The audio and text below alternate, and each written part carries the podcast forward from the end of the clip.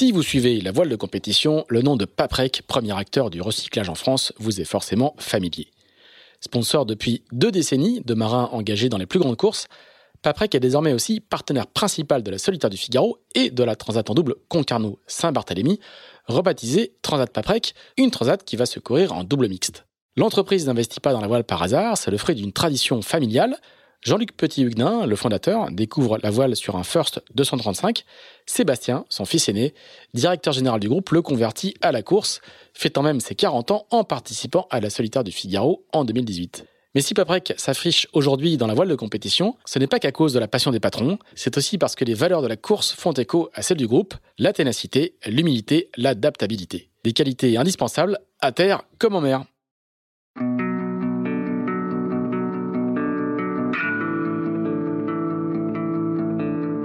Bonjour, vous écoutez Into the Wind, le podcast des marins qui font des phrases.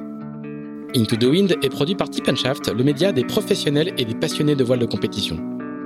Tip ce sont deux newsletters hebdomadaires en français et en anglais, des podcasts, des événements, des formations ainsi qu'un festival de films et un studio de production de contenu que vous pouvez retrouver sur tipandshaft.com. Je suis Pierre-Yves Lotrou et je vous souhaite la bienvenue dans ce nouvel épisode d'Into the Wind.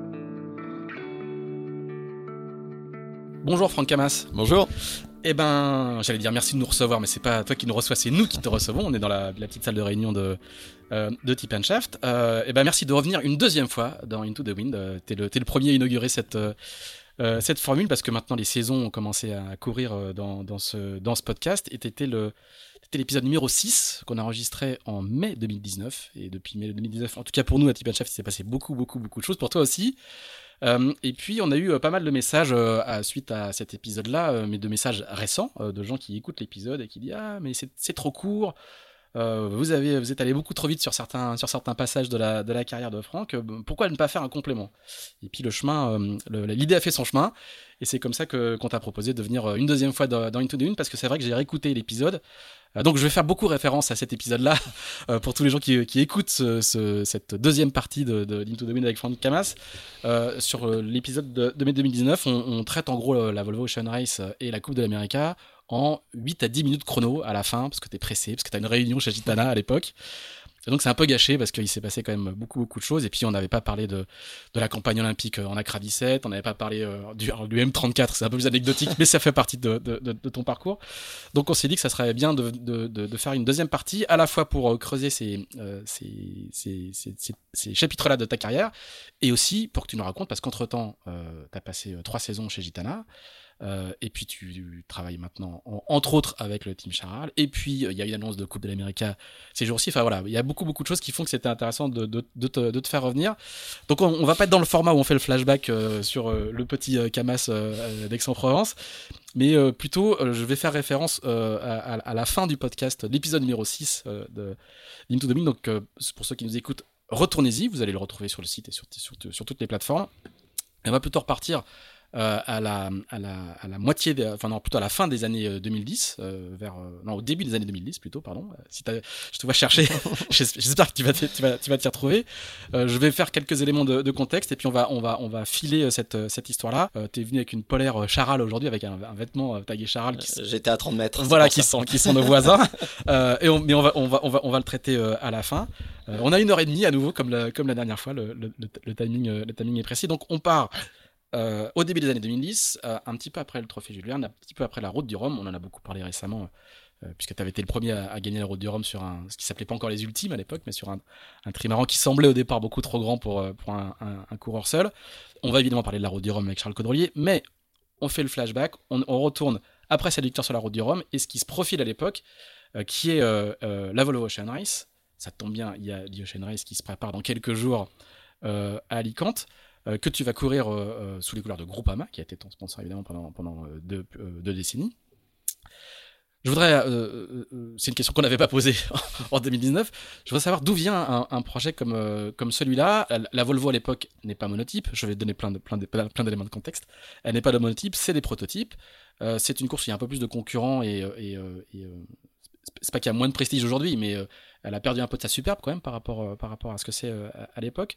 Comment un sponsor français comme Groupama, Mutuelle Agricole au départ, qui t'a sponsorisé en multicoque, comment, comment lui vient l'idée Et comment toi te vient l'idée de, proposer un projet comme ça à Groupama avec qui tu, sors d'une fabuleuse épopée hein, qui est la victoire dans Jules Verne à l'hiver 2009-2010, suivie d'une victoire dans la route du Rhum sur ce même bateau Groupama 3. Comment euh, comment, vient, comment, vient l'idée L'idée, elle vient évidemment avant euh, le trophée Jules Verne. Euh, elle commence à naître un an, je pense, après nos premières navigations sur Groupama 3. Donc, on va dire c'est 2008, 2009 où on présente le projet à Groupama. Groupama qui est, qui est un assureur qui, à cette époque-là, est en train vraiment de se développer à l'international. Il y a beaucoup de rachats de filiales en international, jusqu'en Chine notamment. Et, et la Volvo en Chine. Et la Volvo en Chine, euh, pas à cette époque. On n'est pas passé en Chine à cette époque. Et on ne le, fera pas. Non, on, ah passe en Moyen-Orient, à Abu Dhabi, ah mais, pas, mais pas en Chine. Celle et euh, Jean, Jean, Azema, qui est le, qui est le directeur général euh, de, de Groupama, qui est, euh, qui est très attaché au projet voile en général et qui, euh, qui nous a soutenus avec euh, Stéphane Guilbeault et moi qui allons présenter les projets, qui nous a soutenus sur justement être plus ambitieux, grandir dans, dans le projet voile. Et, et moi et nous avec l'équipe à la sortie de, de la construction de Groupama 3 et Groupama 3, c'était aussi un peu dans la même, dans la même voie. C'était euh, garder une équipe, étoffer une équipe avec des compétences que l'on a acquis à travers euh, nos expériences, nos constructions de bateaux. Et, euh, et la garder pour des, projets de plus en plus ambitieux, c'est vrai. Et, et moi, j'avais vraiment envie de sortir un petit peu du, milieu un peu franco-français et, découvrir, en repartant du bas de l'échelle finalement, découvrir un nouvel environnement, un nouveau type de bateau. Euh, euh, et, en fait, quand on remonte encore un petit peu auparavant, à un moment, on commençait à gagner tout en Norma 60. Et finalement, c'était pas un plaisir. Euh, quand on partait faire une course, si on faisait pas premier, on était déçu, quoi. C'était un échec. Donc, finalement, c'est assez limité. Il fallait qu'on garde notre marge par rapport aux autres, mais c'était pas aussi excitant euh, que, de, que de repartir dans quelque chose qu'il fallait euh, apprendre. Et les, les, Français qui reviennent dans la Volvo Race, comme les Français euh, peut-être aujourd'hui qui vont revenir dans la Coupe América, on se dit toujours, on est les, on est le petit, les petits Français qui voulons manger les, les gros Anglo-Saxons. Et c'était une situation qui était, euh, qui était euh, très excitante pour nous, finalement. Tu voulais, redevenir challenger, en fait. Voilà, exactement. Le plaisir d'être challenger, c'est fabuleux, finalement.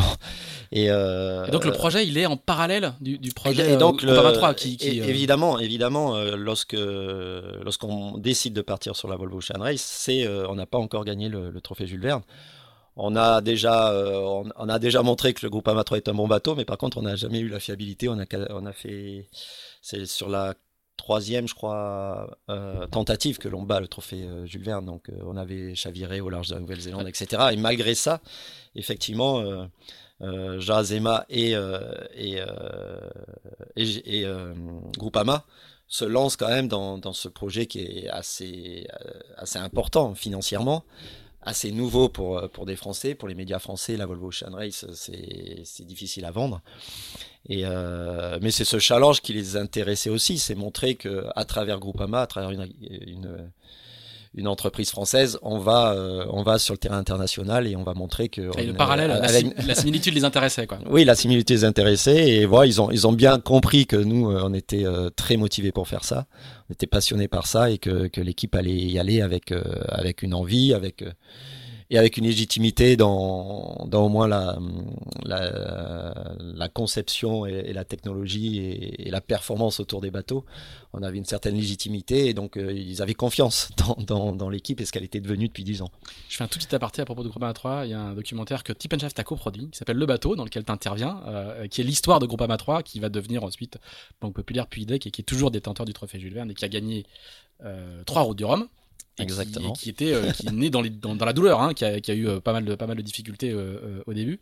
Et j'en profite pour rappeler que ce documentaire est disponible sur la plateforme Sailors, Copper Shaft. Voilà, c'était la, donc, pour la, petite histoire, sur la deuxième tentative du trophée Jules Verne, lorsqu'on passe l'équateur, et je me rappelle très bien, au large du, au large du, euh, du Brésil euh, et c'est une tentative où on a cassé euh, juste après le Brésil. On, s'est arrêté en Afrique du Sud. Ensuite, on est remonté avec Fred Le Petré qui avait remonté le bateau et on était reparti. On avait battu sur le même hiver le trophée Jules Verne.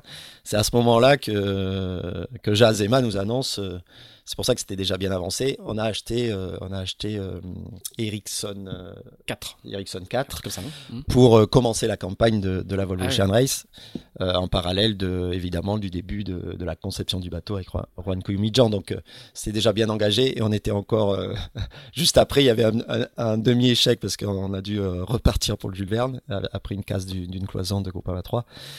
Et, euh, et voilà, donc ça montre bien quand même la confiance euh, et, euh, et euh, ouais, la, la- la confiance avec, avec Groupama et, et ses dirigeants. Et l'effort budgétaire à l'époque, il est, il est considérable aussi. Parce que, parce qu'une Ah bah c'est beaucoup plus cher euh, qu'un Vendée Globe, hein, par exemple. Ah, ah. Ça, c'est, évident. Après, le, l'échelle médiatique aussi, normalement, est, À l'international. est, est bien plus important. Donc, effectivement, pour faire euh, la Volvo Ocean Race, pour faire l'Ocean Race maintenant ou pour faire la Coupe América, c'est pas des entreprises qui visent forcément euh, marchés médiatisation français, euh, français parce que ça suffirait pas. Et, et quand, tu, quand tu te lances dans la préparation de ce projet, c'est quoi ton, c'est quoi ton, ton, ton, ton angle? C'est quoi ta, ta stratégie? Parce que justement, en tant que challenger, est-ce que tu dis bah, je vais aller chercher euh, tout le savoir-faire anglo-saxon, euh, mais on a du savoir-faire français que je peux injecter euh, Ouais, c'est exactement comme- ça. comme- C'est, euh, je pense, on a av- avant tout, je voulais me baser sur des, des gens qui, qui connaissaient euh, ce milieu, qui avaient déjà fait la la, la Volvo Ocean Race, euh, Damien Foxa par exemple, qui était là, des, des Stromberg, des, des, des Suédois, etc. Que j'ai toujours app- appelé anglo-saxons et finalement ils me disaient on n'est pas du tout anglo-saxon, on est suédois. Donc c'est vrai. et et euh, voilà, donc cette base-là, plus des, plus des profils issus euh, du milieu français, qui venaient euh, du Figaro, qui venaient euh, de l'Orma, qui venaient de la Mini euh, pour certains, euh, notamment chez les ingénieurs, donc avec évidemment une approche totalement euh, candide euh, sur, la, sur la Volvo Ocean Race. Mais on avait quand même euh, une base, euh, une base euh, solide, disons, où, euh, qui nous empêchait de prendre trop de risques ou d'aller dans des im- impasses avec un gros groupe euh, de sachants et euh, aussi Juan Kumidjan qui avait gagné. Voilà, c'est ça. Vous prenez quand même l'architecte. Vous ouais. prenez quand même l'architecte qui a gagné la. Voilà, à un moment, à un moment, j'ai voulu essayer de faire travailler euh, Guillaume Verdier et Juan Kumidjan. Euh, L'un comme l'autre, ils n'arrivaient pas à à travailler ensemble, ce qui aurait été dommage. Moi, j'avais mis les noms les- des meilleurs qui me paraissaient. J'ai dit bon, bah, ceux-là, il faut les mettre ensemble. Ils ont jamais voulu. Et du coup, euh, du coup, bah depuis, c'était plus, euh, de euh, c'est devenu la MotoGP. Mais du coup, Guillaume Verdier n'a pas fait, n'a jamais fait euh, un bateau de, de Volvo Ocean Race. Et, euh, et je suis sûr qu'il aurait évidemment fait Bah, un truc très bien. Ma- Et- ma- Maintenant, ma- ma- maintenant, il est sur. Ah, sur maintenant, Race, effectivement, ça il a- revient, il a- oui, il a- il des bateaux. Il a des, ba- il a des bateaux sur, sur The Ocean Race. Ouais, exactement. Même c'est, il a la majorité du coup. Donc euh, voilà, euh, Juan, c'est bon, on le rencontre, c'est quelqu'un qui est qui est super agréable et vendeur d'ailleurs dans son. c'est très intéressant de parler avec lui de, sa vision, des visions qui sont euh, parfois un peu décalées et euh, qui sont quand même euh, cohérentes. Et voilà, donc c'est sûr qu'on part, on part avec avec pas mal de certitude grâce à ça. Et, et ensuite, dans le groupe, euh, bah moi, sur la première partie, j'étais quand même bien occupé ailleurs. Effectivement, c'est Damien Foxal qui prend un peu en main euh, cette, euh, cette partie-là. Et, je m'y implique, je veux dire, quand, je reviens de la route du Rhum, en fait, là, j'y suis à 100%. Et, et c'est peut-être à partir de là où on commence à avoir des débats plus riches, mais aussi peut-être plus difficiles entre les sachants et les nouveaux. Et les nouveaux dont je faisais partie euh, sur, euh, sur ce genre de bateau, mais super intéressant. Et, Ça veut dire euh, quoi? Ça veut dire qu'eux, ils ont des, ils ont des principes de fonctionnement et toi, tu dis, bah, ça marche eux, pas. c'était pourquoi on réinvente la roue, et moi, j'ai- c'était oui, on va réinventer la roue parce que la roue, tout le monde la connaît. Et si on, si on fait comme les autres, il y a peu de chances qu'on gagne, ou si on fait.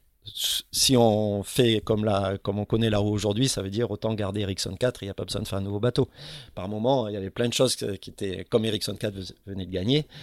À chaque fois, l'argument c'était dire non, mais ça sur Ericsson 4 c'est comme ça, pourquoi on fait différent? Il vient de gagner. J'ai dit bon, dans ce cas-là, on fait pas de nouveau bateau. Et là, euh, effectivement, commençait le débat. donc, donc, on a essayé de mettre des trucs nouveaux. Euh, on était très confortable dans, dans, cette, euh, dans, ce, euh, dans ce projet parce qu'on avait deux éditions normalement qui étaient prévues avec, avec Groupama, donc il n'y avait pas une pression absolue sur, sur la performance sur la première, sur la première épreuve. Et donc, euh, on s'était dit, tout le monde était assez d'accord et, euh, je poussais vraiment là-dessus en disant, euh, si on veut apprendre des choses, si on veut prendre des risques, c'est maintenant qu'il faut le faire. Et la deuxième, on aura moins le droit de prendre des risques quelque part. Il faudra un peu assurer et, aller au bout rapidement, certes, mais, mais sans risque. Sans risque. Et donc, on a fait des choses sur le bateau. On a, on a proposé avec, avec Juan ou à un moment sans Juan, parce qu'à un moment on voulait tellement faire les choses que, que Juan ne voulait pas trop s'investir dans certains petits projets. Parce qu'il y, avait, y avait un bureau d'études, je crois Et il y avait un bureau d'études, on était les seuls en France à avoir un bureau d'études euh, depuis, depuis 10 ans euh, qui s'était étoffé autour de Louis Dorès notamment, euh, qui était de plus en. Voilà, qui, avait son expérience propre. Et il y avait Martin Fischer aussi qui depuis Groupama 2 était, était autour de nous et qui était un pas un opposant, mais un débatteur avec, euh, avec nos, designers habituels. Alors auparavant c'était VPLP euh, qui avait fait euh, notamment Vincent Loriot avec, qui j'ai toujours eu de super échanges très très intéressants. mais c'était bien d'avoir à nos côtés des gens qui étaient des personnes qui, étaient quasi au même niveau quoi et qui avaient vraiment des arguments forts et, on, on, pouvait prouver les choses. Donc voilà, il y avait Martin Fischer qui nous a bien aidé aussi à proposer ou à vérifier, euh, à, à, vérifier les, les propositions de, de Juan. Alors c'est sûr, ça peut créer des tensions. Euh, et il y en a eu, mais c'est à travers ce genre de tensions que, que peut-être on évite certaines bêtises et, et peut-être qu'on fait mieux aussi. Qu'on innove aussi. Et qu'on innove aussi. Donc, Parce que le, euh, le, bateau va s'avérer un, un, excellent bateau. Va s'avérer un excellent bateau. Alors au, début, pas dans toutes les conditions. Ensuite, on a essayé de on a gommé quelques points faibles, on va dire. Parce que finalement, euh, Juan Cumijan, il a, il a eu trois bateaux. Il a eu il a eu euh, Puma, euh, qui était le favori euh, finalement de cette édition, avec Kenrid.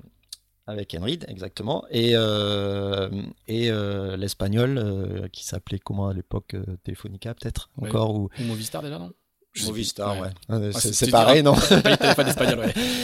Ouais. et, et on voyait très bien que là c'est pas Mafré plutôt? Mafré, exactement. Euh, c'est c'est la, mutuelle aussi, c'est l'assurance.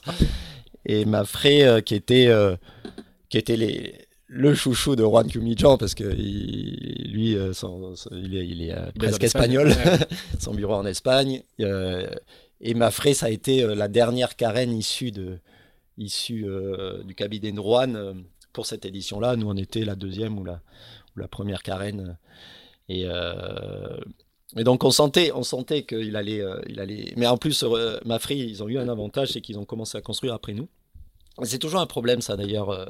je me rends compte aussi maintenant en IMOCA, c'est que on a intérêt à, de mettre à l'auto parce qu'il y a une période de mise au point d'exploitation de, bateaux, et on a intérêt à mettre à l'eau tard parce que plus on commence tard une construction, plus on, on, peut utiliser l'expérience des précédents. Du, du, moment quoi. Euh, et, c'est sûr que le lendemain de, la décision d'une carène, on sait très bien qu'on peut avoir une carène meilleure quelque part. Et bon, sur, euh, sur les Volvo 70, c'était, la, partie carène était super importante. Donc, euh, ils avaient une carène euh, Mafré qui était par moment supérieure à la nôtre, je pense. Ils avaient aussi des, des petits détails à l'arrière. Euh, pour la traînée qui était assez intéressant qu'on a découvert la mise à l'eau parce, euh, que Juan ne partageait pas, ça c'était bien, ne partageait pas forcément tout ce qui se passait euh, chez, les concurrents qu'il avait sous son aile. Et voilà, mais du coup on a fait aussi des trucs différents, on a, poussé notamment sur le centre de gravité, sur, l'inclinaison de la quille, parce qu'en Volvo 70 on n'a pas le droit à un tilt. Et donc on a beaucoup travaillé avec, euh, des cabinets euh, français. Euh, Hervé Deveau, par exemple, qui nous a aidé à un certain projet sur comment on allait utiliser la déformation de la quille pour combler le fait de ne pas avoir de tilt, par exemple. Euh, on a beaucoup poussé là-dedans. Le tilt, hein, c'est le, c'est, l'angle, l'angle de, de, la quille, donc euh, sur lequel la quille pivote. Elle, elle, elle, elle, pivote, mais du coup, elle peut aussi se tourner un tout petit peu. Et quand, on met du tilt, c'est-à-dire l'angle longitudinal de cet axe, ça permet, lorsqu'on bascule la quille d'un côté, de, ça met de, de mettre de l'incidence, sur le voile de quille. Alors, tous les IMOCA en ont beaucoup, et la jauge la jauge autorise entre 4 et 9 degrés sur les IMOCA. Là, c'est zéro et c'est strictement zéro. Et, euh, et c'est vraiment pas bien pour la performance. Si on pouvait en mettre un peu, c'est toujours beaucoup mieux. et donc voilà, on avait, joué là-dessus, on avait voulu reculer le bulbe, on avait déformé la quille avec, par, sa torsion naturelle quelque part. Et ça, je pense, c'était bien. C'est pour ça que le bateau allait très vite au reaching. Ça a été le meilleur bateau reaching, on l'a vu assez vite, ça. dès le deuxième heure de course après Alicante. Alors, on fait pas très bien notre petit parcours côtier. On n'était pas encore très aguerri dans, dans, les manœuvres sur les inshore. Et puis, et puis en une demi-heure, on est passé de, de l'avant-dernier de la flotte à premier de la flotte sur la première pointe. En vitesse pure, quoi. En vitesse pure, au reaching, donc c'est quand même rare de, de, doubler, les, on les doublait sous le vent. Et là, euh, je me rappelle, c'est que tout le monde avait le sourire après deux heures de course. Euh, C'était vraiment la première fois qu'on sentait, on, même Damian, il disait, euh, Là, là, il disait on va gagner la course. quoi. C'était un peu tôt, hein, je, je, confirme. Mais, euh, mais on était très bon là-dessus. Et puis euh, voilà, donc euh, il y avait ça, il y a eu plein de choses aussi. On a euh, l'idée, elle venait pas de moi, elle venait euh, d'un Suédois qui, qui, est parti après. les noms, j'ai toujours du mal, donc il faudrait que tu me sortes ma, la liste de mon équipage. Mais qui est parti et qui avait fait un paquet de bon enfin et, euh, paquet de, de, Volvo et, euh, et la cuisine en fait euh, enfin en fait mon, mon, mon idée c'était euh, c'était de fonctionner comme sur un multicoque avec un, cockpit un cockpit où où on peut on peut utiliser euh, les winch au vent en fait. Comme en, multicoque en fait euh, en Norma on utilisait les, les winch au vent pour euh, le portant et les winch au vent pour le pré. Ça permettait de faire des transitions très faciles. Magnus Voxen? Oui. Exactement. Tu es très fort. Non non j'ai juste fait de recherche Google pendant que tu parlais. Et Martin Kreit l'autre suédois. Martin Kreit. Voilà. alors Martin Kreit qui était numéro 1 voilà. Top, Martin top gars. Et Martin Stromberg voilà. Qui était, qui était, qui est peut-être encore, je sais pas, pasteur. Euh, ça, oui.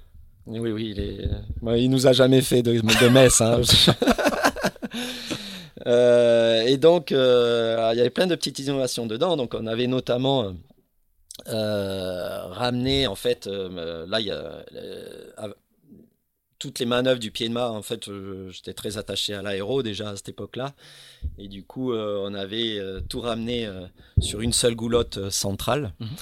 et, et, ça avait posé pas mal de complications parce que la goulotte, bah, elle venait du, du, pied de quille. Alors ça se fait tout le temps en IMOCA, mais en, à l'époque, bah, tous les sachants en question étaient vraiment contre le projet parce que forcément il fallait euh, traverser pas mal de défis, de, petits défis euh, techniques.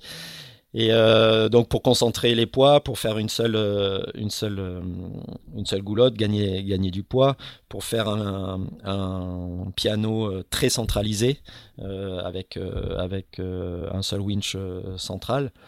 Et, euh, et, voilà, et, et, mettre, et du coup, ça nous ouvrait en plus de la, de, du volume à l'intérieur, euh, à la place d'avoir des, cu des cuisines qui étaient euh, à l'avant du pied de mât habituellement. sur un bord sur, sur Requisition 4, elle était en dessous. C'est vrai qu'il n'y avait pas de hauteur sous barreau, mais par contre, déjà on avait réussi un petit peu comme ça à reculer le centre de gravité. Et euh, elle s'est avérée assez, euh, assez confortable parce qu'elle était juste à côté des couchettes. On pouvait s'asseoir sur les couchettes et, manger. On avait déplacé. Bon, on s'est quand même bien creusé la tête pour tout ce qui était, en conclusion, pour tout ce qui était euh, matossage, euh, centrage des poids, écoulement de l'eau. on s'était. Euh, on, savait qu'il y avait beaucoup d'eau sur le pont des bateaux et euh, on s'était creusé la tête pour comment évacuer cette eau le plus vite. Alors pas, plus de protection parce que tout ce qui était protection euh, faisait plus de poids et moins de et moins de et plus de traînées aéro donc finalement on est resté avec un truc minimaliste. Mais notre idée, c'était, c'était comment diffuser cette eau qui, qui, allait sur le pont le plus, le plus vite possible à l'extérieur.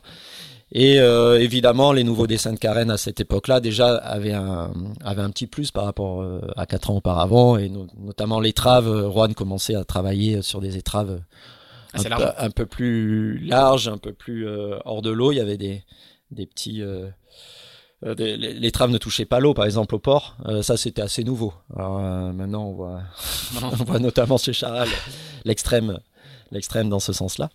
Euh, voilà, donc il euh, y avait plein de petites nouveautés. Euh, le mât, on a mis trois barres de flèche à place de 4. là aussi, on a pris.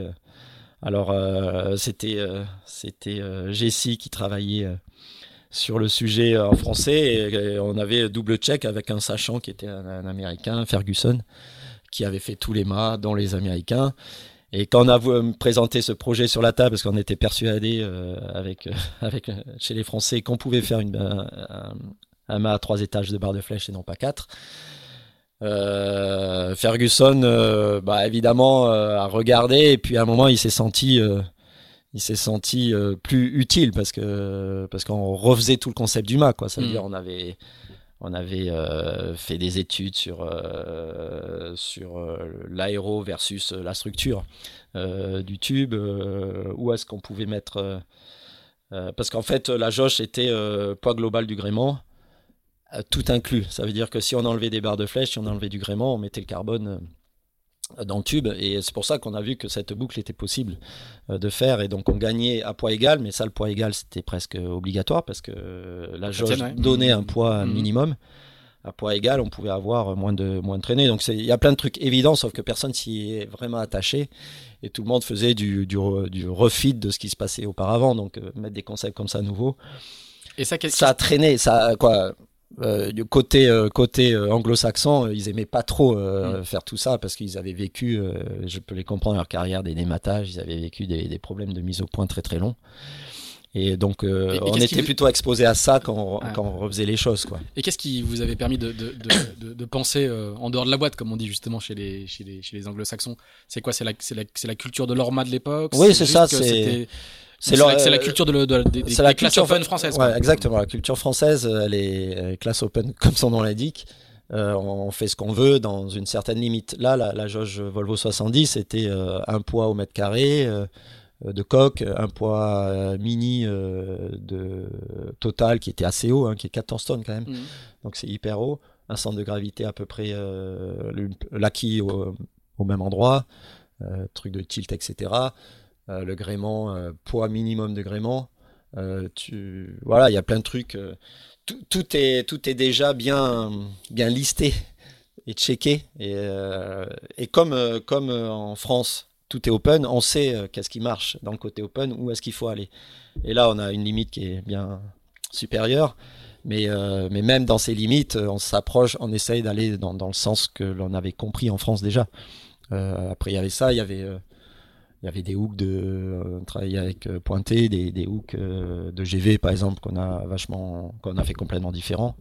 le rail, ils avaient même même sur, sur les fournisseurs de haubans, de, de, gréement, sur les fournisseurs de, de rails, d'accastillage, ils étaient très euh, Southern Spar, Nouvelle-Zélande, tout ce que ils avaient ça, c'était limite de la monotypie là-dessus, alors que c'était pas obligatoire.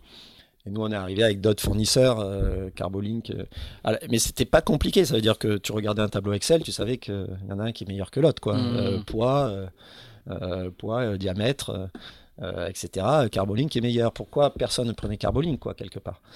Et euh, nous, on sait pas, on avait, voilà, on arrivait avec un truc nouveau, on n'avait pas de relation particulière ni avec l'un ni avec l'autre. C'était la force de l'habitude versus le, la fraîcheur de Exactement. la fraîcheur du. Ouais. et puis on, on, a, on explorait, euh, on a eu les moyens peut-être humains et le temps d'explorer euh, euh, pour chaque domaine du bateau, qu'est-ce qui pouvait se faire de mieux dans le monde. Alors, donc ça, ça, ça, va, ça va plutôt bien fonctionner, même, très bien fonctionner. Sur la bah, partie... ouais, on a quand même des matés. Bon, on ne sait pas trop pourquoi d'ailleurs, toujours pas réellement, si ce n'est qu'un bas au bord qui a cassé. Euh, mais euh, oui, oui, ça a bien, ça a bien fonctionné. Ouais. globalement, quoi. Euh, et, et est-ce que sur la partie, on sait que c'est la, la, principale difficulté d'une épreuve comme la Volvo à l'époque, c'était la durée et donc le, la, la, capacité à construire un groupe et à le faire fonctionner ensemble. à la fin, il y a une victoire. Enfin, tout le monde le sait, je le précise quand même. À la fin, il y a une victoire magnifique. Le, la, elle s'est pas faite sans mal. Je veux dire, humainement parlant, on l'oublie au moment où on célèbre la victoire, mais ça n'a pas été facile euh, tout le temps. Il y a eu des, hauts, des bas. Ouais, alors je pense, je pense que c'est vrai vraiment partout. Parce qu'il y, y, en a qui le racontent plus que d'autres. Euh, le but, c'était effectivement de, raconter tout ce qui se passait. Il y avait, il y avait Yann Ryu dans, dans l'équipe. C'était la naissance. C'était le début de Yann Ryu, qui était avec nous auparavant parce que mais parce qu'il s'occupait de la performance et l'électronique sur Groupama 3 qui aujourd'hui est un médiaman euh, extrêmement reconnu, et qui fait ses débuts de médiaman. Euh, qui fait ses débuts de médiaman. Parce que c'est la première édition où il y a un médiaman, obligatoire, à bord. Et on pouvait proposer un médiaman pas. plus tard, en fait, les médiamans étaient déjà présentés par l'organisation. Et là, c'était les équipes qui présentaient mmh. médiaman. Il fallait que le médiaman ne participe pas à la performance. Il y avait certains anglo-saxons qui ont trouvé ça limite parce que Yann, euh, auparavant, est un très bon navigant déjà et s'occupait quand même de la performance, au moins de, l'analyse de data et, euh, et, des circuits et des, du matériel électronique et informatique avant. Donc, euh, on était bien là, on était content de l'avoir parce que même s'il pouvait pas participer à la performance, il pouvait participer à la fiabilisation de, des systèmes électroniques à bord parce que euh, lui il touchait au système électronique avec son avec son rôle. D'accord. Euh, et donc ça c'était c'était ouvert. En gros, il pouvait euh, ouvrir le le, placard électronique et regarder ce qu'il y a dedans. S'il y avait un fil qui était pas branché. C'était vraiment à, la, limite de l'interprétation de, Non, non, ça allait. Ouais, ça allait parce que c'était vraiment, il avait bien marqué que tout, tout le système électronique, il avait le droit, il avait, il avait, il avait accès. Donc, euh, qu'est-ce qu'on disait? On, parlait de la construction du groupe et son la construction du groupe. Euh, il y a eu des gens, des, des équipiers, euh, à NeoZ notamment, euh, par exemple, qui est parti euh, avant le départ. qui, est, allé chez les Kiwis. Qui allait perdre ailleurs. c'est toujours bien dans ce sens-là. et, puis, et puis voilà, il y a, y a, eu un Suédois qui n'est pas resté, mais pas pas, pour partir ailleurs, c'est parce que euh, en privé il avait une autre histoire à, régler. voilà, mais sinon le groupe, oui, il y a eu, non, il n'y a pas eu de quoi, il y a pas eu de tension. J'ai pas eu l'impression qu'il y a eu de tension plus euh, peut-être à la fin, euh, avec euh, l'histoire avec Jean-Luc, quoi, la tension c'était de son côté, ah, pas, de la nôtre. Quand je parle, de tension, je parle, surtout du fait que des fois ça va bien, des fois il y a une bonne ambiance, des fois oui. vous perdez. Oui, oui, mais de toute, toute, façon, sur il y a des remises en cause, des fois il y a des. Bon, déjà, on est 11 à bord, mm. c'est des grosses équipes, on est 30 à terre, qui se déplacent pendant 9 mois avec les familles loin de chez eux. Euh, c'est une vraie aventure humaine cette, cette Volvo Ocean Race, peut-être beaucoup plus d'ailleurs que des aventures en solitaire. Euh, gérer ces, groupes, gérer les frustrations, euh, gérer évidemment euh, les, résultats qui sont, qui sont en dents de scie. garder le groupe motivé, garder le groupe innovant jusqu'au bout. Bah, c'est des enjeux évidents quand on part faire ce, cette campagne. Euh, je découvrais effectivement peut-être certains, certains défis humains euh, à ce moment-là. Euh, c'est ce qui me plaisait aussi.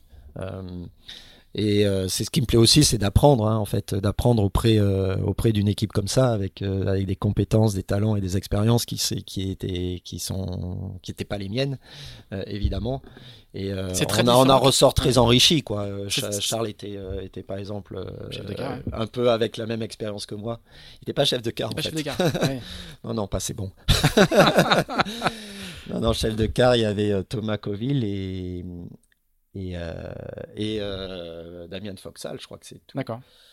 Et bon, et, et donc effectivement, il y a des nouveaux et Charles était, était un nouveau comme moi je l'étais en fait. Et et cette dimension. Et donc, et donc euh, voilà, il euh, y, y, a toujours un peu. C'est des clans idéologiques, on va dire, qui se, qui se créent euh, sur le bateau qu'en manœuvre. Il n'y a pas de clan, mais il hmm. peut y avoir des, voilà, un groupe de 3-4 qui sont plutôt ceux qui, qui freinent un peu, qui sont plus l'ancienne mm. l'ancienne vision il y en a, d'autres qui poussent les choses. euh, voilà dans n'importe quel groupe je pense c'est ça. Et je pense que pour faire un équilibre c'est bien d'avoir les deux d'avoir des garde-fous aussi qui à un moment orientent ceux qui aimeraient aller euh, trop loin qui orientent un peu mieux euh, les choses. Et le but c'était de partager de, de comprendre les visions et de trancher. Bon là trancher effectivement hein.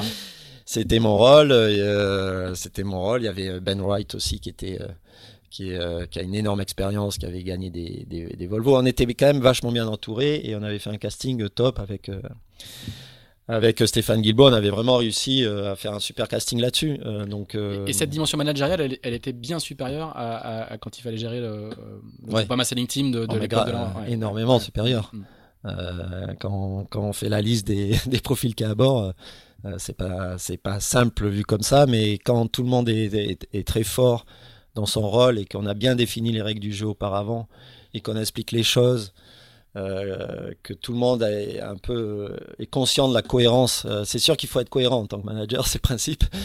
il faut pas faire des, choses qui ne peuvent pas s'expliquer. Donc si on a une certaine façon de faire, il faut quand même garder sa façon, au moins son, son curseur dans le prise de risque, un peu constant parce que sinon le groupe ne comprendrait pas. Euh, euh, et, si le groupe ne comprend pas, il fait, mal son travail à lui.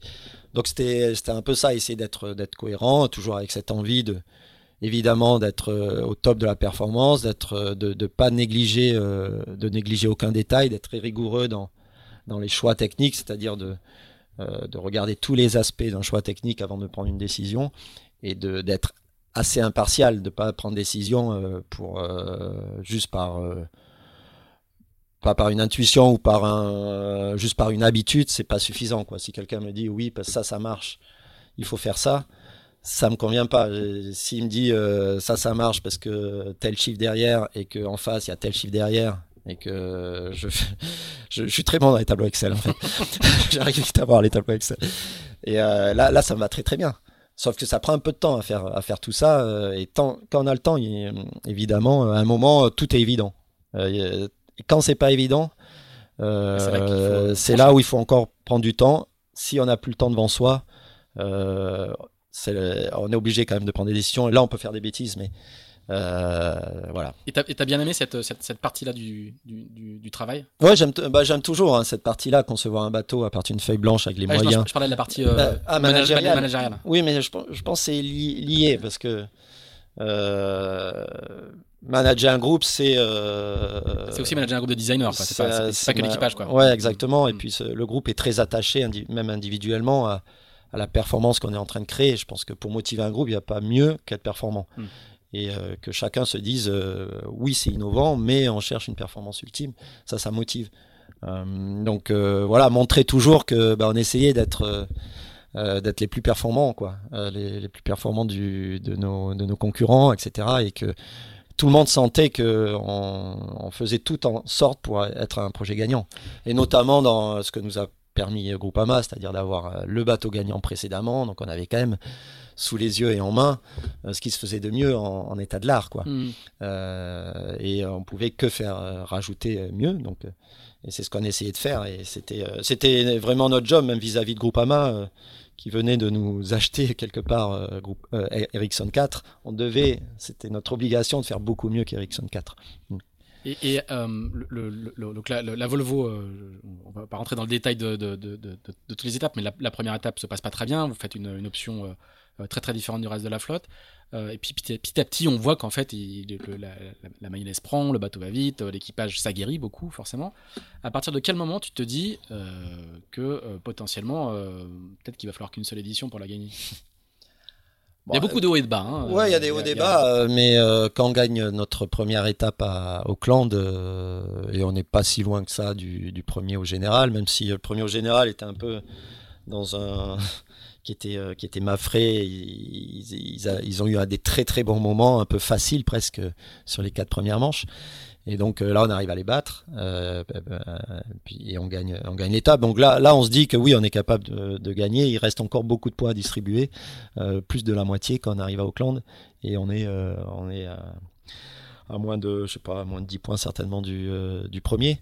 Donc euh, là, on se dit qu'on est capable et, euh, et, notamment après, quand on passe le Cap Horn, où relativement facilement, sans trop appuyer sur le bateau, on passe en tête le Cap Horn. bon, à deux jours après des maths. Mm-hmm. Mais, mais là, on se dit, tiens, c'est, on est là sans, voilà, relativement facilement quelque part dans la façon de, voilà, de mener le bateau. Les autres ont des problèmes. voilà, mais la première étape. Oui, tout, le monde.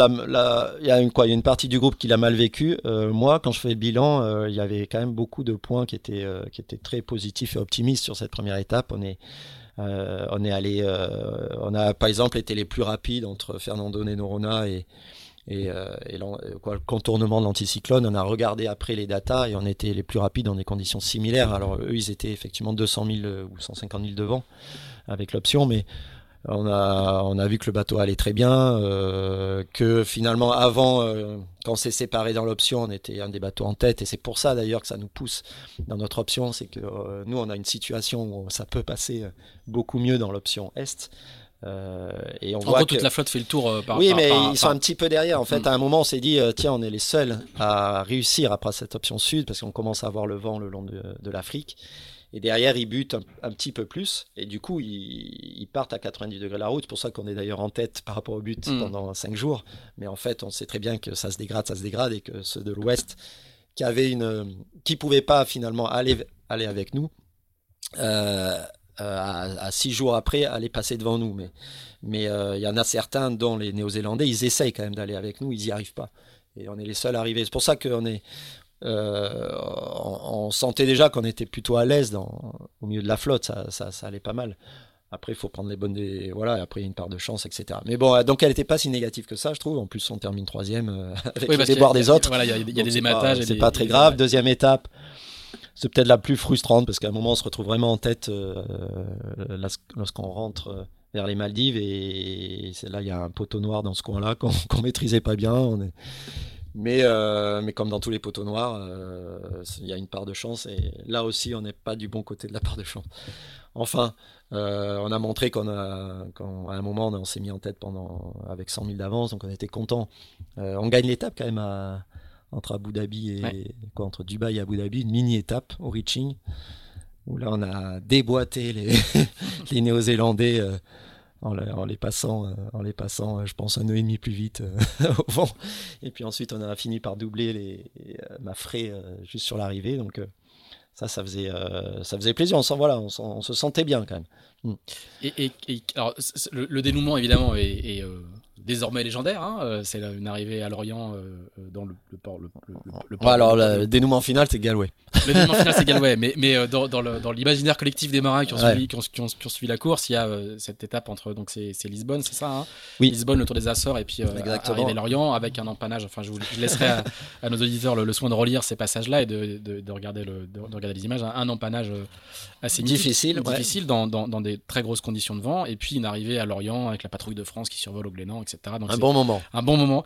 je, je- je voudrais savoir ce que toi, ce que toi t'en gardes comme, euh, comme, comme, comme, comme souvenir, parce que c'est, c'est un moment, euh, même dans l'histoire du sport français, ou des- du sport vélique français, c'est un, c'est un moment assez particulier euh, sur le, je, je- je- le, je le, je le raconte dans le, euh, dans le, dans le, dans le premier épisode qu'on a fait, qu'on a fait ensemble il y a, il y a, il y a trois ans. Le, euh, sur le ponton, euh, c'est pas la foule de la route du Rhum, mais il y a, il y a toute la voile française qui est là, parce que, parce que Ouais, parce que tout le monde comprend ce que c'est quand même la Volvo. Quoi, les, les, les sages, euh, je veux dire, Les les, sachants les, les français. fans, ouais, les sachants français, les, les, les fans de voile, euh, voilà, encore en tête euh, Eric Tabarly en 72, C'est la Whitbread, etc. ça. Des- Il y a des super skippers, des super bateaux français qui ont essayé de gagner. Alors euh, Lionel Péon quand même était arrivé en 88, mais avec des, avec un plus petit bateau et, Ouais. et c'était en, c'était pas en temps réel.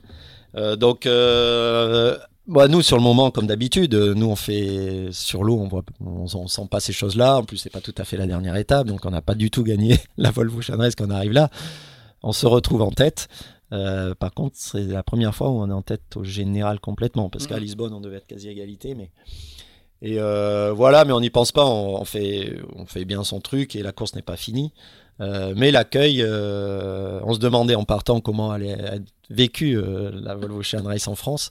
Et l'accueil, il, est- il est, il est au niveau de ce qu'on a vécu en Nouvelle-Zélande quelques mois auparavant. Donc, on, comprend, d'artifice, on- parce que- on comprend très bien que on comprend très bien que la France et la Nouvelle-Zélande, ce sont deux pays dans le monde quand même qui qui, qui sont fanats de voile. Et, et voilà. Et puis ça a montré aussi aux équipages étrangers qui sont venus sur les pontons à Lorient qu'est-ce qu'est Lorient? Parce que Lorient c'est incroyable et euh, et euh, Ken Reed, il était halluciné, je me rappelle pendant les, les confs de presse de, de la concentration de, de, de projets, de bateaux, de technologies qu'il a pu voir de ses yeux quand il est arrivé au ponton à Il Lorient. a- il y a Groupama 3 au ponton. Enfin, qui, Oui, il y a Groupama 3, d'ailleurs on sort avec Groupama 3 euh, Exactement. pendant l'escale avec euh, Ken Reed d'abord, avec... euh, Voilà. Et il y a Meilleur Sodebo aussi qui est là. Enfin, il y a, il y a tous les mi- En fait, ils voient, ils voient toute la voile française. Ouais, les CAS 40, les mini. euh, Ouais, ouais, euh, et- exactement. Et, ouais. et Ken Reid, en fait, il est allé euh, la seule fois où il est venu en France, il est allé faire les voiles de Saint-Tropez. Donc, Oui. Il n'a aucune idée de ce qu'est de, de, de, ce- de ce qu'est Lorient, quoi. Exactement. Donc euh, bah c'est ça qui est bien quoi de- d'avoir euh, d'avoir accueilli cette cette étape en France, c'est que euh, ça a ouvert au monde euh, de la voile euh, la- le savoir-faire français et, et euh, l'engouement et, la multitude de projets en France. Alors on est sur la Coupe de l'Amérique, on n'est pas très présent, mais, mais si on fait l'addition de tout ce qui se passe en France, c'est, je pense qu'on est le plus grand pays euh, de loin. Donc euh, voilà, donc ouais, un super moment. là, on, là, on est un peu dans notre haut de de la courbe de performance parce qu'après on gagne l'inshore. Bon, en gros, tout se passe bien pendant ce moment-là. Les, nos concurrents, ils ont, ils ont des, ils ont des, des soucis. Euh, autant les, autant Mafré est parti sur les chapeaux de roue pendant cette Volvo Race, autant ils finissent euh, mal et on voyait pas comment déjà ils pouvaient pas, ils pouvaient perdre et on voyait pas comment ils pouvaient pas faire euh, pire que deuxième. Ils font pire que deuxième quand même. Mm. Et c'est finalement les Néo-Zélandais qui finissent par faire deuxième. mais quand on part de quand on part de Lorient, on n'a pas course gagnée. Et, euh, et, on reste très concentré sur la dernière étape euh, parce que même les étapes courtes comptent quasiment comme les grandes étapes, donc il faut vraiment se faire, faire attention. Et on sait ce qui se passe en bateau. Euh, il faut, euh, il faut, il faut finir, il faut finir jusqu'au bout parce que, parce que voilà, on a eu beaucoup de surprises dans, dans notre vie. et, donc il y a une arrivée à Galway euh, au milieu de la nuit avec le feu d'artifice. bon, ouais, bah, ouais, génial, ouais, génial et plein de monde. Bon à Galway, ils étaient pas que là pour la Volvo Shanghai, ils étaient là pour les bars aussi. Mais, ça a fait une belle fête. Tu dis dans, dans l'épisode de 2019, tu, tu, dis que c'est que c'est probablement le, ton, ton, meilleur souvenir de, de, de marin cette, cette, cette Volvo Shanghai. Oui, parce que c'est complexe, c'est complexe, c'est difficile, on part euh, en bas de l'échelle, tout ce que j'aime finalement. Euh, il y a de la technologie, euh, les équipes, elles sont formidables chacune. voilà, et autour de moi, il y avait une super équipe, j'ai appris énormément, j'ai découvert un nouveau, un nouveau, une nouvelle culture, ça m'a ouvert les yeux sur plein de choses. Euh, on s'en ressort énormément grandi. Hein. Euh, c'était, c'était, oui, c'était génial. Bon, je pense que ça reste encore le meilleur projet que j'ai pu faire. Et, euh, en 2019, toujours quand on avait, on avait discuté, moi je, disais que c'était aussi un, moment de, un peu de changement de la voile française et de la perception de la voile française dans le dans le monde, en l'occurrence dans le monde anglo-saxon. Euh, le côté euh, petit français, petit chose par rapport euh, à, l'ogre américano, australo, néo-zélandais, anglais.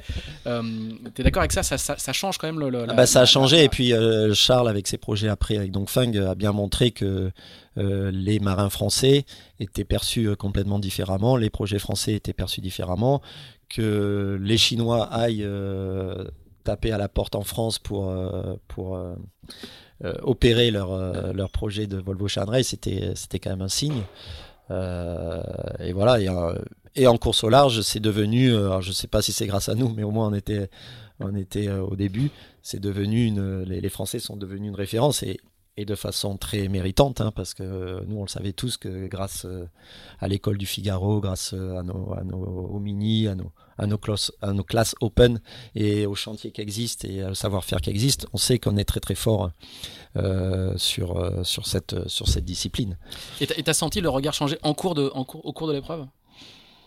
Euh, oui, oui. Tu racontais que les, les, même quand tu, même à l'arrivée, tu disais le, pour eux, pour eux, on a eu de la chance. Oui, les Anglo-Saxons, c'est des mauvais perdants, mais bah, peut-être que nous aussi, on est mauvais perdants. oui, oui, il y a toujours une même Charles, je pense que euh, le dit, euh, parfois il se pose la question qu'est-ce qui ils ont bénéficié de quoi en plus de nous quoi Ils se posent la question. Ils, ils se disent pas euh, tiens ils, ont eu les mêmes choses, ils nous ont mm. battus à la régulière. Ils se disent toujours pour Charles ça a été ils ont eu des meilleures voiles, pourquoi ils allaient plus vite? Parce que souvent, notamment à la première édition, Charles allait, allait, allait vite quoi avec avec son équipage alors que c'est du monotype. Et, euh, et nous, euh, ouais, un petit peu après euh, franchement, Ken Reed, etc., si, si, je le croise aujourd'hui, il sait très bien que on, a, bien gagné à la régulière, on avait les mêmes architectes que lui, et il est très respectueux de ce qu'on a fait. Et moi, je suis très respectueux de ce qu'ils ont fait aussi. C'est quoi? C'est grâce au fait qu'il y avait ce niveau autour de nous que notre victoire, je la trouve jolie. C'est mm. que on avait, on avait des, vraiment des belles équipes en face. Euh, voilà, les Espagnols très forts euh, aussi. Et tu as, le sentiment que le, longtemps, il y a eu un, complexe français. On disait, quand on faisait du bateau, de toute façon, bah, c'est pour ça que les sponsors. On est champion du monde, on est champion du monde parce que on est champion du monde, mais on est champion du monde d'une discipline qu'on est les seuls à faire, les seuls à pratiquer. Et donc ce, complexe vis-à-vis de l'étranger et notamment des Anglo-Saxons, as le sentiment qu'il a euh, qu'il a, qu'il a, il a diminué en tout cas. Oui, je pense qu'en France il a diminué parmi les, les, marins français et il, il ne, il ne s'empêche pas de, de s'attaquer justement euh, et d'y aller sans complexe en disant que oui, on est capable de, de battre à, à, projet égal, on va dire, on est capable de battre euh, n'importe qui si, euh, si on fait bien son job, mais bon, il faut bien le faire. Et les moyens, bah, là, on a eu les mêmes moyens que les autres. Mm. C'était presque la seule fois dans les, dans les 20 dernières années où les Français avaient les mêmes moyens que les anglo-saxons pour un projet identique, quoi. Ce qui n'est pas le cas sur la Cool America depuis que la Cool America existe. Alors peut-être pas à l'époque de French Kiss, ou de Ville de Paris, je sais même, je sais même pas. Mais, euh, mais sinon, euh, sinon c'est assez rare finalement.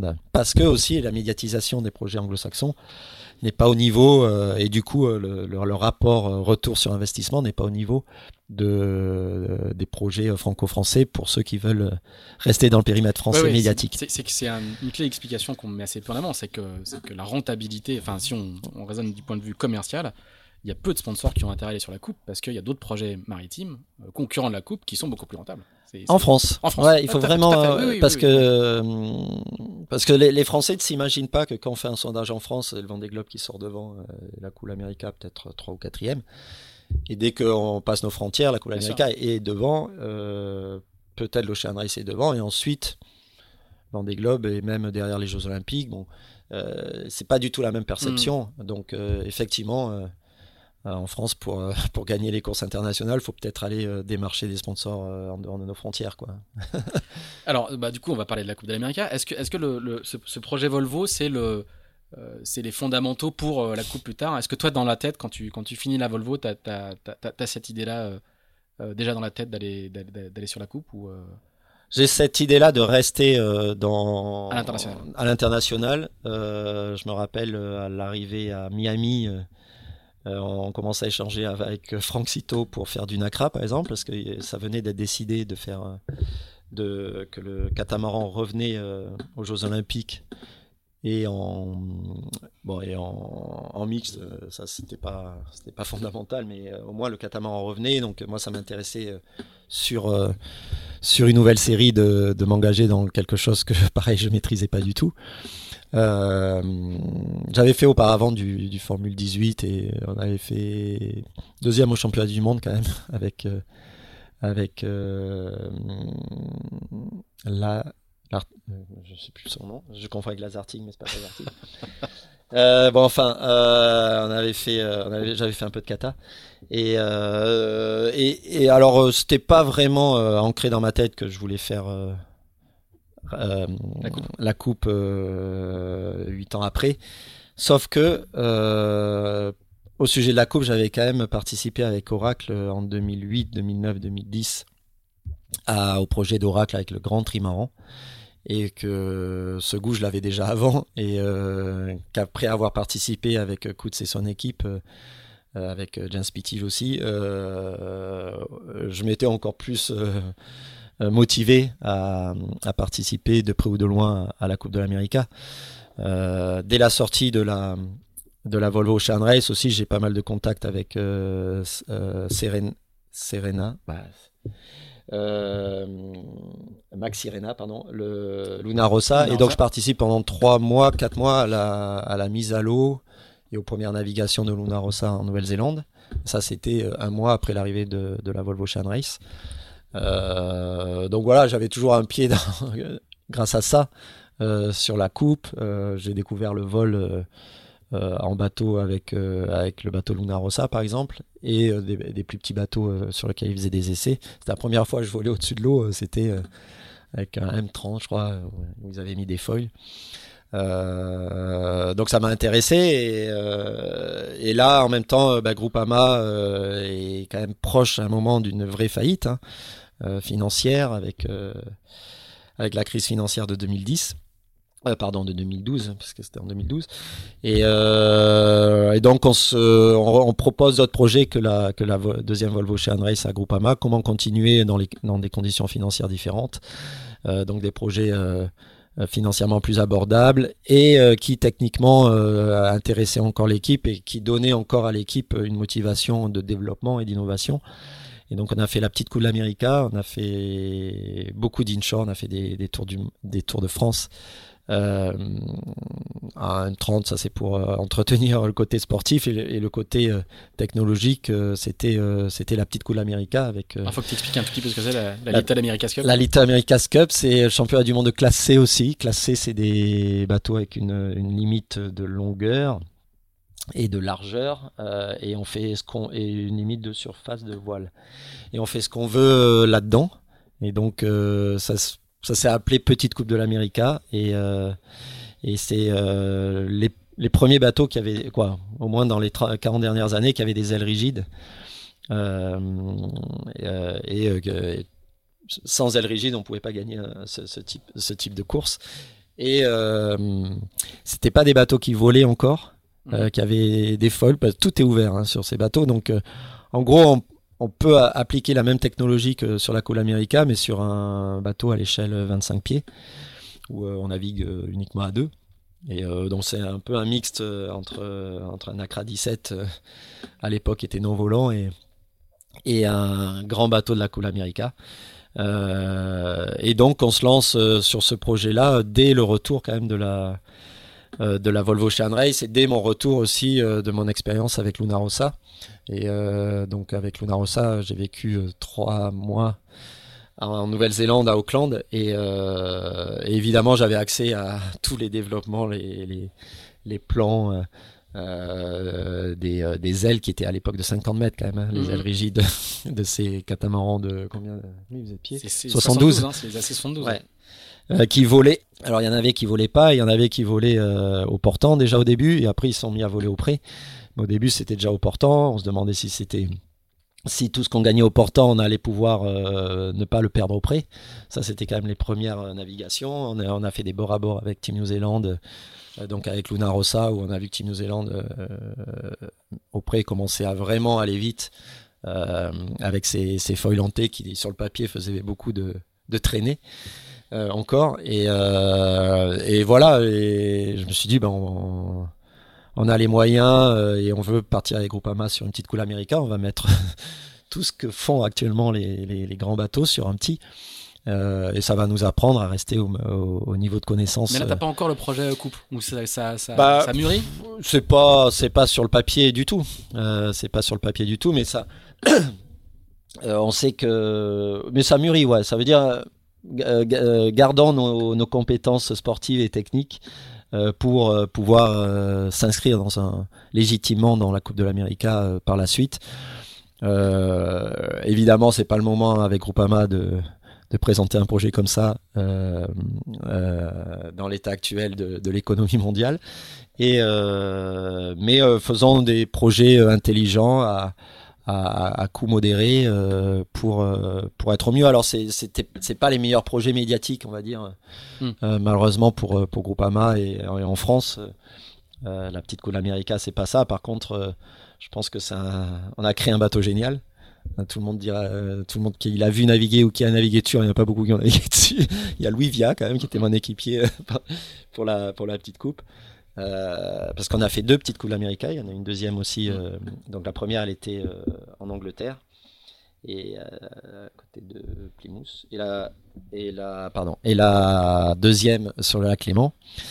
Et, et, ce bateau avec avec notre équipe. Alors j'avais quand même une dream team dans le design team de ce bateau-là. Il y avait Guillaume Verdier, Martin Fischer, Benjamin Muil, euh, Gauthier Sergent, donc Gauthier Sergent euh, qui est patron, ouais, qui est même responsable euh, aéro de d'Alinghi et, mm. Et, euh, et, on a créé une aile, je pense, qui était, qui était vraiment bonne, vraiment performante par rapport aux autres. Et, euh, et le bateau, entre. Bon, pareil, hein, quand on réunit Martin Fischer et euh, Guillaume Verdier, c'est pas facile de faire travailler ensemble, mais ils étaient pas au bureau ensemble. Euh, on a créé des super coques, euh, un bon foil avec, avec Guillaume. mais c'est bien, c'est qu'on les mettait en, en compétition euh, parfois. Il y avait un qui nous crée un foil, l'autre qui nous crée un autre foil. Et puis, euh, comme c'est des petits bateaux, on essayait les deux. Et, euh, et c'était marrant, ça les motivait bien, je pense. Que, et, et en plus, et en plus, Guillaume était dans, dans l'équipe de design de TNZ en même temps. Donc, autant dire, il faisait, il pouvait faire à l'échelle, à l'échelle 25 pieds ce qu'il avait découvert sur le gros bateau et ça marchait, ça marchait bien. Donc voilà, on a créé un super bateau on a, on a tout essayé sur ce bateau. On a même essayé de la, de la peinture euh, hydrophobe pour euh, alléger le trampoline. Bon, alors ça, ça marchait pas bien, ça tenait pas. Et la, veille de la régate, on a pelé toute la peinture euh, parce qu'on sentait pas un plus. voilà, donc c'était un très, un très, très beau programme, méconnu, mais dans lequel on s'est bien éclaté. Et notre petite cool America, elle s'est passée en même temps que la grande euh, en 2013. Euh, je me rappelle euh, à la fin de, nos régates, le soir, on allait regarder les régates de, la grande coupe. Avec le, fameux comeback de, des. Exactement. ouais. et, on avait à peu près le même foil. On a été les seuls à réussir à voler sur, les, sur ces petits bateaux-là à ce moment-là. nos concurrents, ils avaient des foils pour voler, mais ça volait très mal. en aéro, on avait, on avait été les seuls à faire une belle end plate, etc. Donc c'était c'était euh, c'était top comme projet, on en a pas assez parlé donc j'en parle. et, euh, et, en parallèle, je faisais du NACRA du coup euh, bah, avec sélection olympique quoi. Voilà, sélection olympique avec Sophie Turkheim, avec donc Franck Cito qui était notre entraîneur et et, et contre et contre d'autres équipages français qui étaient qui étaient très bons, dont Billy Besson et, Marie Rioux et voilà. Enchaîné quatre titres, quatre titres Exactement à ce moment-là. Euh, là, tu vises Rio 2016. Hein. Et là, c'est pour Rio 2016. Euh, et notre, notre euh, bon moment avec Sophie, ça a été le championnat de France à La Rochelle. championnat de France, sauf qu'il y avait tout le monde. C'était comme une World Cup et il y avait notamment Billy Besson, etc. Qu'on arrive à battre sur la finale. Et on gagne donc ce championnat de France. ça, c'était 2013, je pense. fin 2013. Et après, on enchaîne. Alors moi, moi, c'est vrai que comme euh, j'avais plusieurs projets euh, en cours, je ne l'ai pas fait euh, aussi bien que ce qu'on pourrait faire. Je veux dire, j'étais pas à 100% dessus. J'étais, on va dire, 70% dessus. Mais bon, ça me plaisait beaucoup de naviguer.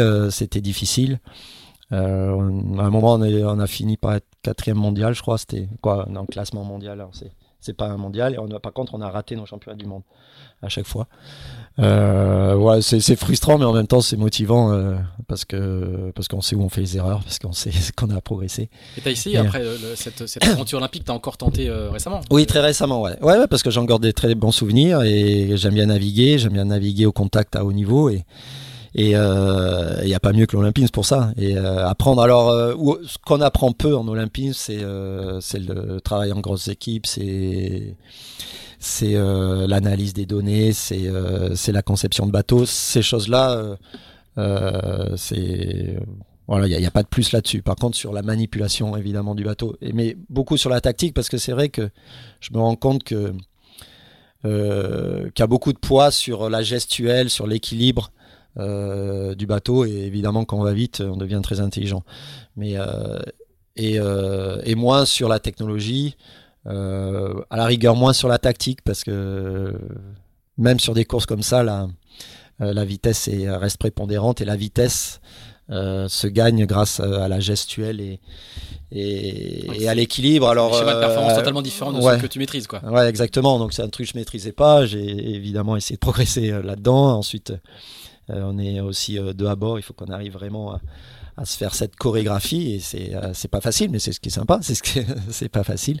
Et Billy et Marie ont excellé pendant cette période aussi. Donc ils ont mérité d'aller évidemment faire les jeux en 2016 et, euh, et moi j'ai mon accident euh, fin 2015 euh, du pied où du coup on participe pas tu, à la... tombes à la mer, on, on l'a évoqué en 2019, mais tu tombes, à, tu tombes à l'eau en GC32 et En GC32 pour préparer la coupe, donc là on avait déjà lancé l'histoire de la coupe hein, quand même. Alors du coup, bah, comment, comment, comment on se pointe devant, devant les patrons de Groupama pour leur proposer la Coupe d'Amérique Parce que là c'est. Bon déjà déjà on avait on a créé une, une association qui est Team France et qui existe toujours avec Antoine Véricourt aujourd'hui qui est, qui est président de Team France, et euh, avec euh, Michel Desjoyaux et, et, Olivier de Kersauzon, parce qu'à l'époque, ça veut dire, effectivement, qu'on s'y intéressait avec Stéphane Guibaud assez tôt, en 2013, quand, on a su qu'on pouvait pas faire le, euh, la deuxième Volvo Ocean Race, on, on voulait évidemment s'attaquer à quelque chose d'important. Et euh, c'est Stéphane au début qui a eu l'idée de se dire euh, bah, il faut s'allier en France. Stéphane c'est le team manager de, de, de Groupama. Historique. Historique. Et euh, il faut s'allier avec euh, au maximum en France pour créer une structure unique en France et pas évidemment y aller les uns contre les autres et même et, avoir des noms qui pouvaient attirer les moyens pour, pour y aller. Et donc c'est pour ça que Michel et, Olivier étaient, étaient une évidence parce qu'ils s'y intéressaient. Je j'avais entendu dire qu'ils s'y intéressaient. Michel, il, voulait faire la petite coupe l'América aussi à cette époque-là. Il n'est pas allé au bout. Et euh, Olivier, il, pareil, je crois qu'il euh, avait euh, déjà un projet sous le coude qui, commençait à présenter pour la Coupe l'Amérique. Donc, je les ai tout simplement appelés en disant est-ce que c'est une bonne idée de s'allier? Et, et qu'on y aille ensemble parce que déjà on va pas être trop de trois pour pour trouver les moyens les moyens identiques un peu aux autres et et on les trouve pas déjà mais par contre on regroupe euh, des, personnalités qui avaient un petit peu d'argent, par exemple euh, Lorenzetti qui était qui nous a aidé euh, juste à s'inscrire sur à la coupe, c'était quand même pas loin d'un million d'euros. C'est Jackie Lorenzetti, hein, c'est le, qui était de Foncia auparavant, donc il connaissait la voile et voilà, on a appelé nos connaissances, notre carnet d'adresse. Olivier euh, avait avait des ambitions assez fortes et un carnet d'adresse très très bon. Euh, pour, euh, pour aller au bout du budget que l'on cherchait, qui était autour de 70-80 millions. Euh, les autres avaient quand même 110, 120, mais bon. Et euh, en attendant, on arrive quand même à réunir, euh, même Vincent Bord a payé, moi j'ai payé. On a essayé de réunir ce qu'il nous fallait pour s'inscrire à temps pour la coupe. À un moment, franchement, pendant, pendant beaucoup de mois, on s'est dit on a perdu notre argent. Et vous n'avez pas encore parlé à Groupama là? Et si, si, si, si, Groupama euh, était au courant du projet, euh, évidemment, et, mais, euh, mais c'était plus euh, Groupama Team qui s'occupait du projet, c'était l'association Team France, avec une filiale qu'on allait créer éventuellement pour, pour la partie opérationnelle et commerciale, mais, mais on était en recherche de budget, on avait, voilà, et on avait un, un, un pool de, de partenaires qui chacun de son côté euh, essayer de trouver euh, le bon contact. on a eu un très bon contact avec Accor par exemple où ça a été à deux doigts de, de faire les choses. Avec il y avait il y a Bruno Luisetti aussi qui était qui est toujours et qui était à la tête de de cette association à ce moment-là et qui vient de la hein, voilà qui vient de qui a créé la Transat Jacques Vabre et, euh, et, lui, il nous a, voilà, il nous a ouvert pas mal de portes euh, dans ce milieu-là. Et donc, on a eu des rendez-vous très intéressants. Euh, je vais pas tous les citer parce que peut-être ils veulent pas. mais, euh, bon, conclusion, c'est c'est pas passé loin à ce moment-là. Et là, c'était à l'époque où les bateaux, c'était des, alors c'était c'était plus des 72, c'était devenu des 65, des catamarans 65 à l'image des 72 de San Francisco. Euh, mais c'était pas des 50 encore. Mm. Et, euh, et euh, comme on était inscrit, on était un des challengers officiels et on avait droit de vote et on participait, on participait aux, échanges et aux changements de règles éventuels. Et à un moment, il y a eu, il y a eu des bateaux tests qui ont été, qui ont été créés pour, pour faire ces 65, des bateaux tests de 50 pieds, 45 pieds, pardon. 50, je sais plus euh, d'ailleurs. Et, euh, et Oracle notamment a sorti son premier bateau test en vue de, de la Coupe de 2017. Il s'est avéré euh, que ce bateau test euh, était, avait les mêmes performances qu'un que 72 d'auparavant, ah parce qu'il commençait à voler au près, parce qu'en aéro, finalement, un petit bateau est meilleur qu'un grand bateau, et, et la puissance, on peut la trouver où on veut quelque part, et pas par la longueur du bateau, et pas par le poids du bateau. Et donc les bateaux se sont devenus très performants. Les, navigants euh, qui ont commencé à naviguer sur ces bateaux euh, ont trouvé ça génial. Euh, notamment James Pittil qui était avec Oracle et, à un moment il y a une proposition de, Russell Coutts qui était le détenteur de la coupe de, changer la règle de passer de 65 à, à 50 nous on n'avait toujours pas d'argent mais on, avait droit de vote et je me rappelle très bien moi j'étais sur le parking en Accra 17 à à, s'appelle, à, Palma pour faire euh, la semaine de Palma. Et euh, le matin, j'ai eu euh, Guillaume Verdier qui était représentant de Grand Dalton.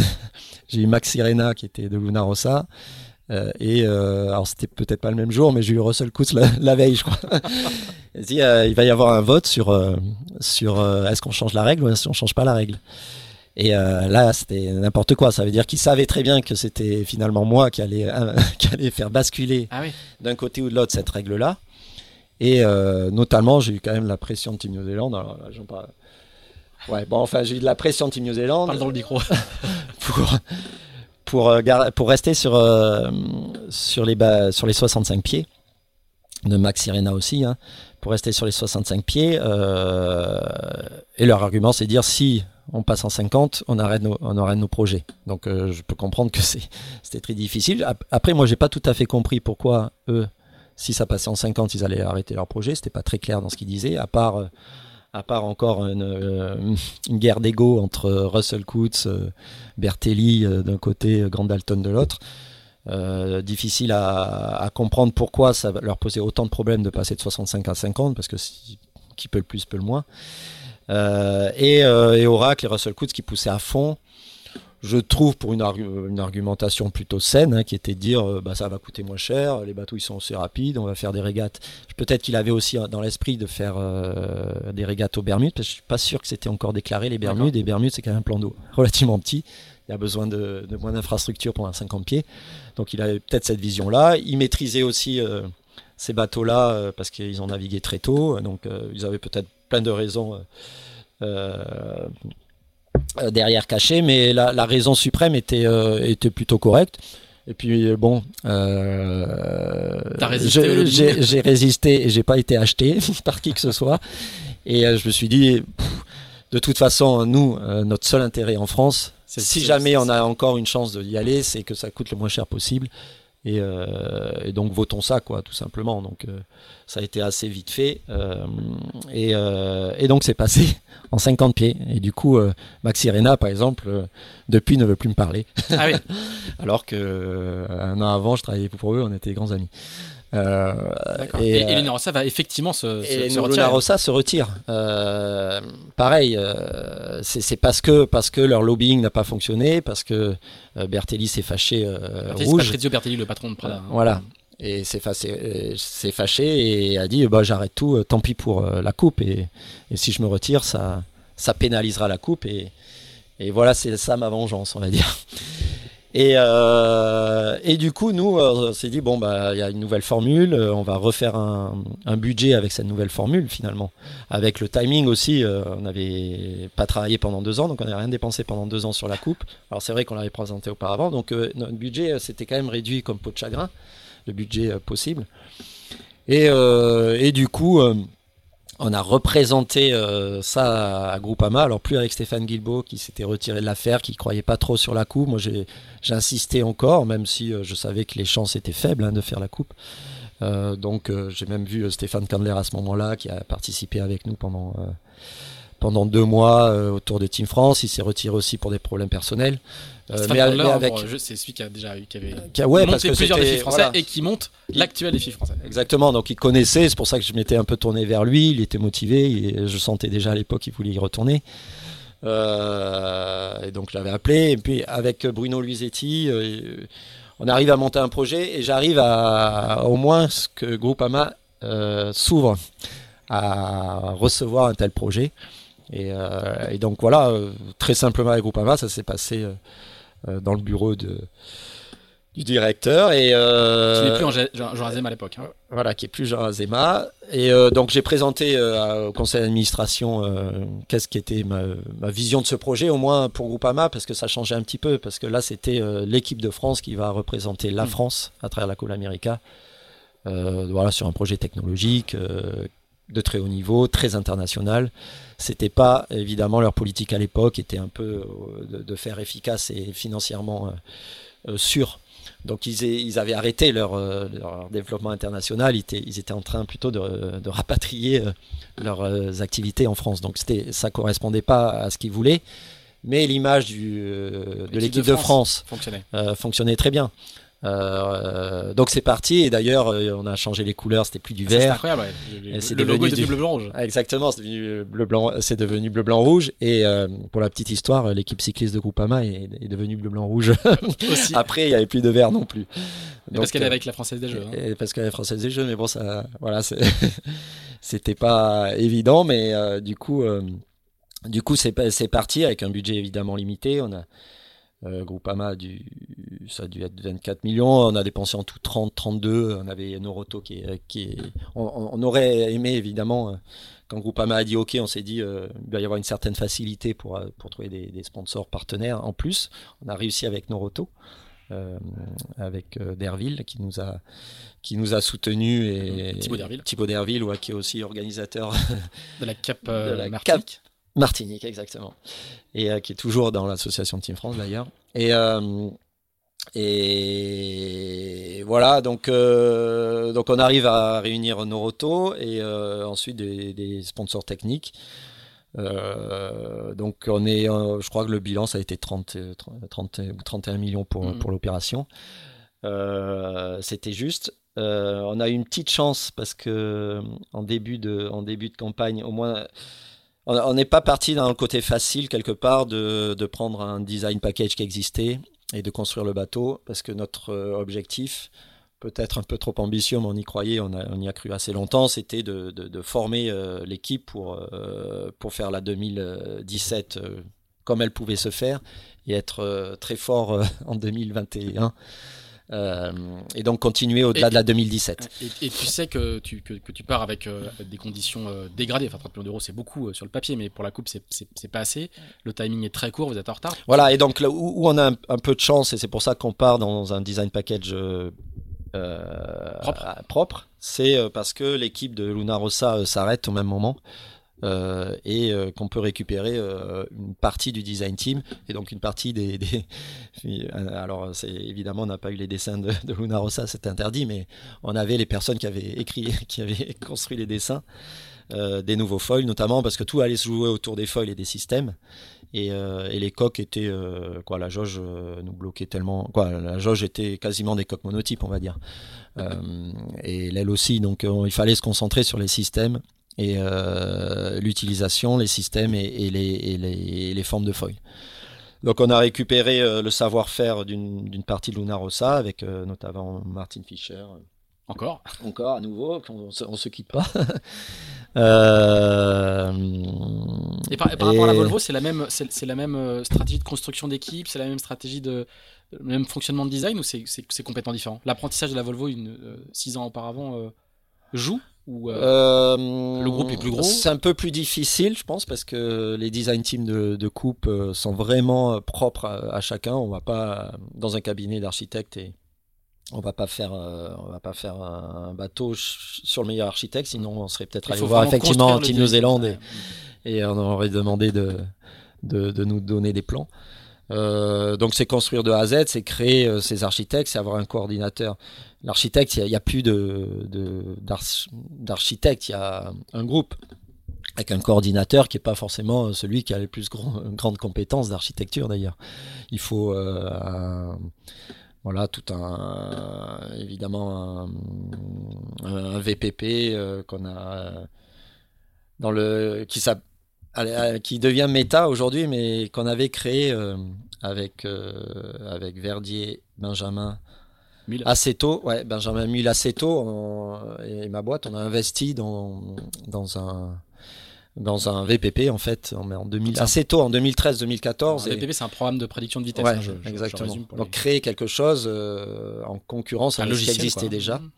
euh, et euh, on avait ça à disposition bah, dans l'état de l'art du moment parce que maintenant il, s'est vachement développé et, euh, il ne m'appartient plus. Euh, et, donc on a commencé à utiliser par exemple ce VPP là. On a eu euh, Norse qui nous a bien aidé aussi dans, dans cette partie là donc de, de modélisation du bateau. on a eu Jessie. Les, boîtes françaises, donc les sachants en, structure pour faire les boucles de structure. Euh, on a commencé à créer vraiment un groupe cohérent euh, pour construire euh, un bateau, même si le bateau était assez simple. C'est pour ça que ça coûtait peu cher à l'époque. C'était vraiment simple à, à quoi. C'était c'était pas simple parce que même quand ça reste très limité dans les domaines où on peut faire de la conception, Euh, finalement, c'est comme des puissants fonds. On peut toujours faire, euh, faire mieux, on peut toujours mettre plus de moyens. Et celui qui a plus de moyens, s'il les utilise bien, il aura normalement, à force de faire des itérations, euh, peut-être un produit, certainement un produit meilleur à la fin. mais il faut coordonner et il y a beaucoup de choses qui peuvent rendre inefficace le travail d'une grande équipe. Et c'est l'intérêt des petites équipes, c'est que parfois on on va euh, prioriser mieux les, mieux les choses, on va perdre moins de temps euh, et, peut-être on peut moins se tromper. Euh, une très grande équipe peut se tromper totalement, il y a eu dans l'histoire. Moins, moins d'itérations, tu veux dire? Tu, fais moins d'itérations du coup et tu... Bah, en fait, quand on a beaucoup de moyens, quand on a beaucoup de moyens humains et financiers, on se dit on va tout explorer. Et, et, et, quand peut-être quand on n'a pas le résultat escompté, on continue euh, parce qu'on a toujours un espoir de se dire que ça va marcher et que finalement, euh, même, même collectivement, c'est vrai pour la société en général, on peut aller dans des, euh, dans des, des, chemins qui sont, qui sont mauvais et on s'en sort plus. et peut-être que c'est la difficulté, à, force d'explorer des chemins, on peut prendre de mauvais chemins. Quand on est une petite équipe, on n'explore pas trop de chemins, c'est plutôt euh, plutôt l'évidence initiale qui, prévaut, la simplicité euh, qui est euh, d'autant plus importante. Et, peut-être qu'on se trompe moins. Voilà, aller à l'essentiel, c'est le propre d'une équipe qui a moins de moyens. donc c'est ce qu'on a essayé de faire. Je dis pas qu'on on a réussi, mais on a réussi des trucs pas trop mal vu vu les d'où on est parti en temps et en moyens. Euh, et euh, voilà, on a notamment par rapport à Ben Hensley euh, sur la coupe, quoi. Pendant les régates, on était, on était revenu à leur niveau au moins en termes de performance pure. Et c'était, c'était, inimaginable deux ans avant, quoi. Hmm. Voilà, on va laisser Franck Camas sur ce quasi-discours de la méthode sur la gestion d'une équipe de la coupe avec peu de moyens.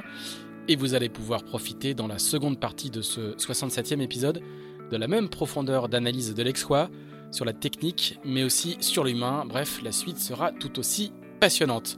D'ici là, n'hésitez pas à nous dire ce que vous pensez de ce podcast, n'hésitez pas non plus à le partager, à nous donner 5 étoiles sur Apple Podcast et à nous laisser un commentaire, c'est important pour le référencement. Enfin, si vous êtes passionné par la voile de compétition, je vous recommande de vous abonner comme 11 500 autres voileux à la newsletter de Tip Shaft, publiée chaque vendredi à 17h. Ça se passe sur tipandshaft.com. Merci, à bientôt.